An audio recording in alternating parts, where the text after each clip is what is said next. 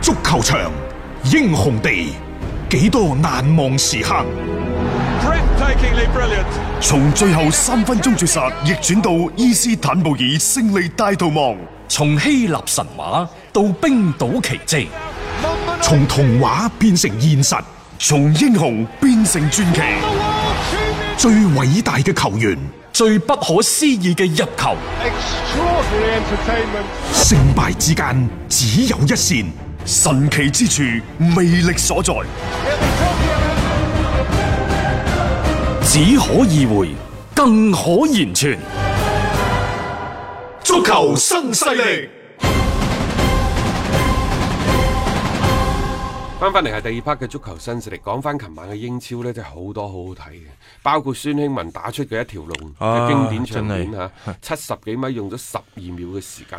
我成日喺度諗呢，點解啲英超啲球員又或者英格蘭啲球員成日都會作為呢啲背景板嘅 呢？即係即係你睇下當初馬拉當拿喺世界盃、墨西哥世界盃係嗰啊啲，即係一條龍，又誒係包咁嘅包嚇括上帝之手都啊係啦。啊呢一個我講嘅就係上帝之手嗰個嘛，係係啦包括而家佢呢個咁係嘅啊嗰個孫興文又係啊嚇哈。其實佢琴日嗰個你話技術有咩含金量呢？唔係咁高，但係佢喺節奏嗰度把握得好好。係啊嗯你諗下佢從攞波轉身到突然間起動擺脱中間個放緩下，嗯然之後再重新起動，一下變咗個節奏就。擺脱咗對方嘅防守啊，到到最尾好冷靜咁將個波射入對方嘅大網。我哋呢啲波真係啊，即係成世仔可以吹。即係英雄波啊！呢啲，係啊因為堪堪比當年傑斯嗰個又係嚇， 即係你可以睇到其實即係嗰個嘅誒、呃、視覺嘅衝擊係係好強嘅，啊呢個就係摩連奴咯。摩連奴強大就強大喺咧，就算即係佢輸波都啊好，佢對球隊嘅調控嘅能力好強，係喺個心理嘅即係嗰個幫助嗰度好強。啱啱先至係周中輸完一輸俾場曼波城係。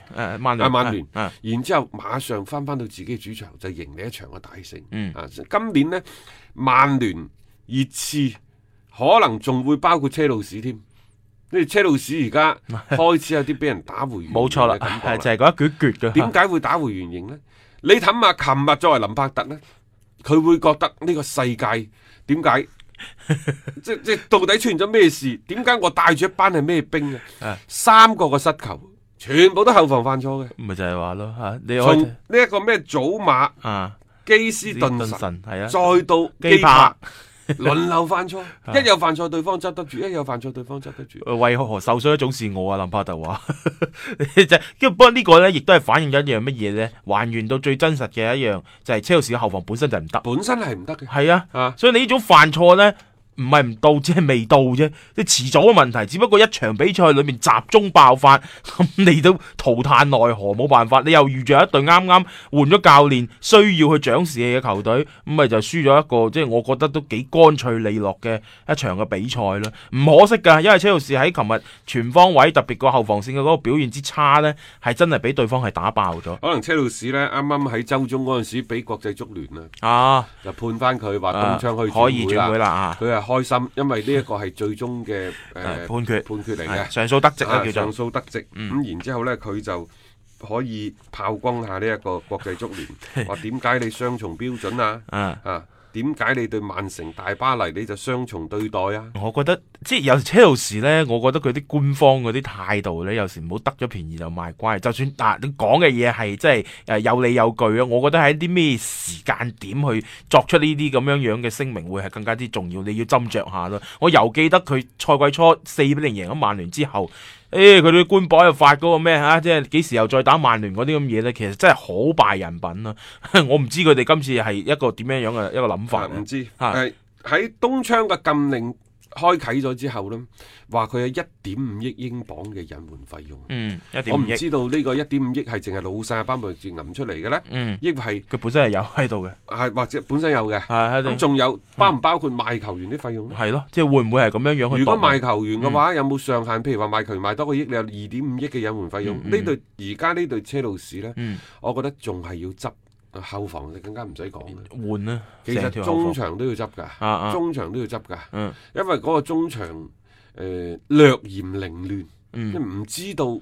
即係呢班球員唔知道即係幾時嗰個快同埋慢之間、嗯嗯啊，即係所謂嘅重心同埋球場嘅闊度嗰度呢，始終做得都唔係咁好，亦就係呢隊車路士只有一個節奏，你千祈唔好俾車路士進入佢自己嘅節奏嗰度，佢哋會打癲咗嘅，嗯啊點射都有嘅。係但係一旦你會覺得係無從落手，琴日其實愛華頓換咗教換咗教練之後，最難得係咩？最難得嘅就係佢種硬氣底氣翻咗上嚟。我就係話啊！我呢你咪即係呢啲波咧睇咗咁多年英超，你知係啊如果你仲係張飛繡花嘅話，嗰個仲係張飛嚟。咁你琴日做翻張飛，冇錯你做翻攞翻自己嘅硬氣，嗯嚇係啊，攞翻自己嘅嗰種嘅兇兇狠啲，即係長板橋頭一聲喝。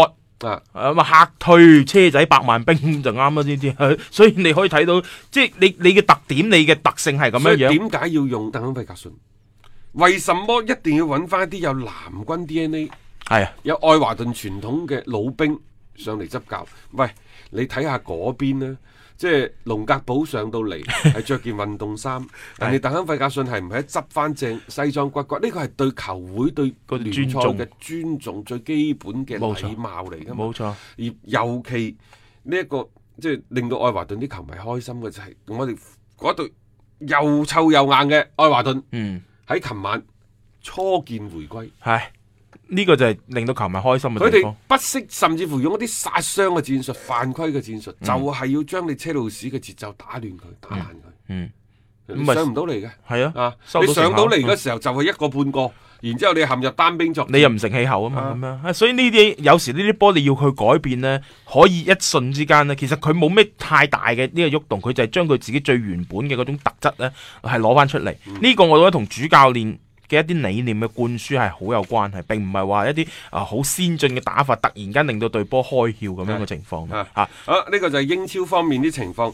只話西甲嗰方面呢，就誒，嗯呃琴、晚嗰兩隊班霸都出嚟。咁啊，首先呢，就係、皇家馬德里二比零主場就輕取愛斯賓佢奴哋都大輪換啦嚇，啊！呢度大輪換，啊母女啊，即係亦都可以喺班拿貝出場，即即係琴日啲球迷好好即係點講呢即係對比好強烈啦，啊係就話僅此而已啫。係咯，因為佢全場係零射門噶嘛，啊，賓森馬真犀利嚇！嗯佢而家聯賽十一個入球，加埋其他各項賽事十五個入球，佢個效率好高，啊！嗯係啊，好犀利 㗎！咁即誒、呃、當然啦，嗰邊嘅美斯琴晚亦都係幫大舞添俾大炒大舞。呢啲啲預咗㗎啦，佢 show 嗰個金球獎，而嗰邊馬略卡嘅主教練呢，就突然間仲要同阿美斯去嘈交喎，呢啲你辣興佢，嗯咁仲唔同你整頂帽啊，係嘛？ 即係呢啲你都係預期當中嘅一場嘅大勝嚟啦。誒、西甲雙雄齊頭並進，繼續係紅霸呢個嘅榜首嘅前兩不過位咁。喎，其實呢呢兩日嘅消息倒唔係話即係誒西甲啊、巴塞啊、皇馬啲比賽，而係皇馬主席佩雷斯呢、嗯，個消息係美國嗰邊傳出嚟嘅，但係我覺得可信程度好高。係嗯因為點解呢？佢符合人性，符誒佢佢符合嗰個所謂嘅貪婪嘅人性 嘅本質，就話呢，佩雷斯走咗去同國際足聯主席伊凡天奴、嗯去傾偈，做一個所謂嘅超級聯賽啊！呢、個聯賽呢，其實點解我伊凡天奴一拍即合呢？大家唔好忘記伊凡天奴以前係歐歐足足聯聯嘅嘅秘秘書書長長，。冇錯。佢就係極力去推動歐冠，佢知道歐冠應該點打，嗯如何換取一個極大嘅商業價值。咁啊，仲有呢，就我哋喺節目當中不斷講個蛋糕就咁大。其實而家呢，歐足聯呢係想繼續打造呢個歐冠聯賽。咁、嗯然之後呢，喺二零二四年嗰陣時可能會改制，就而家三十二隊波就分成四個小組。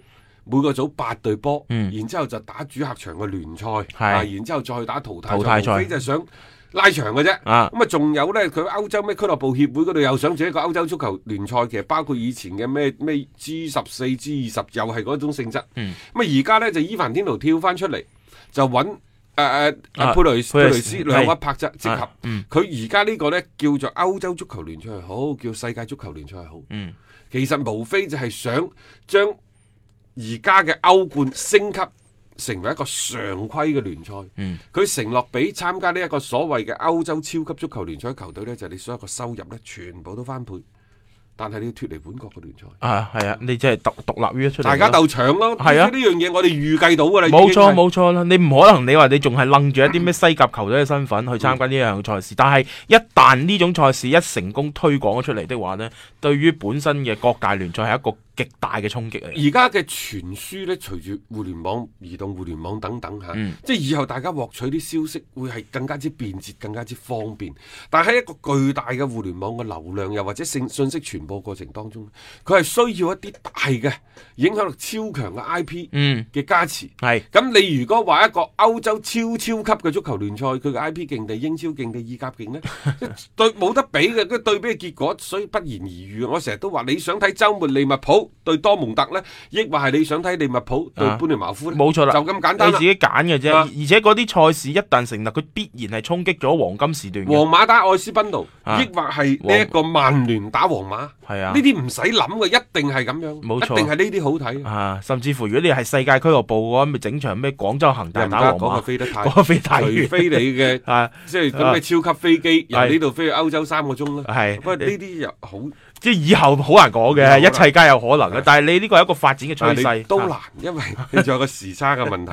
佢始終咧就企企咧就企喺歐洲區嗰度去諗㗎係啦。啊，即係就係嗰班歐洲嘅就係歐主區流嘅嗰度俱樂部。嗯啊，施費連呢，第一時間即係歐足聯嘅主席推出嚟，就話呢個係一個瘋狂嘅計劃啊，會係將足球呢推向毀滅。其實人哋搶咗個蛋糕，佢梗係梗係咁毀講㗎滅。啦，係啦，即係對於嗰啲嘅俱樂部嚟講係一個新嘅嘗試。所以喺足球圈呢度呢，好好玩嘅，就係大家為個利益呢，就不惜使盡橫手。一句講晒啦，敵人嘅敵人就係朋友啦係。你而家呢，可能以後啲俱樂部就會分化㗎啦。嗯啊，你國際足聯伊凡天奴，你係掹住佩雷斯嘅皇家馬德里。係如果我係呢一個斯費連歐足聯嘅主席，我第一時間我飛去巴塞。巴塞嗰度，起碼嗰啲龍頭嗰啲啊大家去傾掂咩咧，兩方就互相對壘啊嘛。啊 呢個係有即係好呢睇個嘅時候呢，其實講到底就係歐足聯同埋國際足聯啊，嘅利益之爭。嗯，講到底就係各間俱樂部之間嘅利益之爭，然之後呢，大家就立齊架生，啊揾晒啲兄弟過嚟，到其時邊個強啊，就邊個去，甚至乎可能會出現一個所謂嘅誒分裂都唔出奇㗎。啊，然之後所謂天下大勢合久必分。係啊，分久必合，冇錯啊！即即你唔知道幾時兩個因為巨大嘅利益，最終係走埋一齊啊！不如歐足聯又喺度，大家整間公司啦，好、啊簡單嘅啫。國際足聯佔幾多啊？歐足聯佔幾多啊？創始會員佔幾多大啊？家傾掂咗啦傾，掂咗啦。一齊啊整個最大規模嘅賽事出嚟吓， 去因為唔止到時唔止係淨係足球嘅範疇，可能我哋一齊對抗其他嘅項目啊等等。誒呢啲嘢，反正傾嘅啫，佢哋呢個而家提出咗呢種嘅構想出嚟咧，亦即係話要誒嚟呢個實現呢一樣嘅目標咧，又再邁進咗一步。呢、個我哋喺節目裏邊多次講到。終有一日吓，呢、一個歐洲超級嘅足球聯賽咧，一定會推出嚟嘅。呢個係大勢所趨，亦都係呢班俱樂部嘅，特別係啲老闆們、老細們所望到嘅可以獲得嘅一個利益所在。點解唔做啊？所以而家佩雷斯咧就成為咗呢一個嘅倡導嘅第一人啊，希望去推動咧呢一個事情嘅一個發展啦。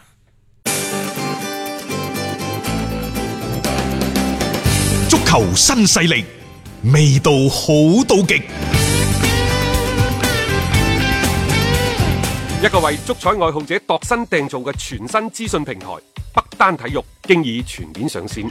北單體育擁有基於北京單場賽事作出全面評估嘅優秀團隊，雲集張達斌、陳奕明、鐘毅、李漢強、呂建軍等大咖，為你帶嚟更專業嘅賽前預測分析以及賽後總結報告。北單體育無需註冊，一鍵辦理。